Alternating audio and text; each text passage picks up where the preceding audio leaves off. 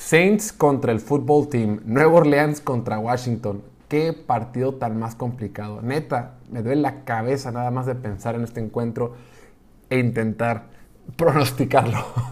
Dos equipos que han sido muy inconsistentes, por decirlo menos. Nueva Orleans, digo, parte, parte como favorito al día de esta grabación por dos puntos y medio. Aún así, pues es un partido que se espera pues, cerrado, ¿no?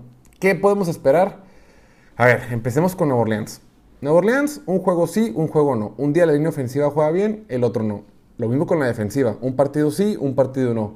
Y pues en cuanto a la situación de coreback, pues ¿qué te puedo decir?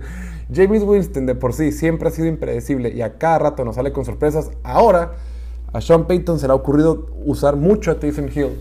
Entonces, ha participado un montón. Eh, no, sé, no sé qué va a pasar con el coreback de, de Nueva Orleans. Entonces, pues no me queda tan claro porque son favoritos. Qué partido tan más difícil de predecir. Y digo, no es como que los demás los pueda predecir, ¿verdad? Pero al menos como que tengo una idea de lo que se puede esperar. Con estos, neta, de plano, es raro. Luego, Washington. ¿Qué vamos a decir de Washington? Esta defensiva en papel debería ser una de las cinco mejores.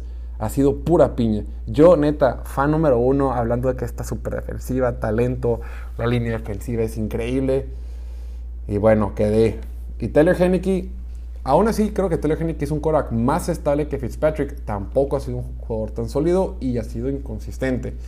Habiendo dicho todo eso, creo que hemos tenido en general mejores destellos de Saints y creo que Saints también tiene mejor coacheo y por lo tanto creo que van a ganar. Mi partido es que se lo lleva, mi, pronóstico es que lo gana Nueva Orleans por marcador de 17 a 14.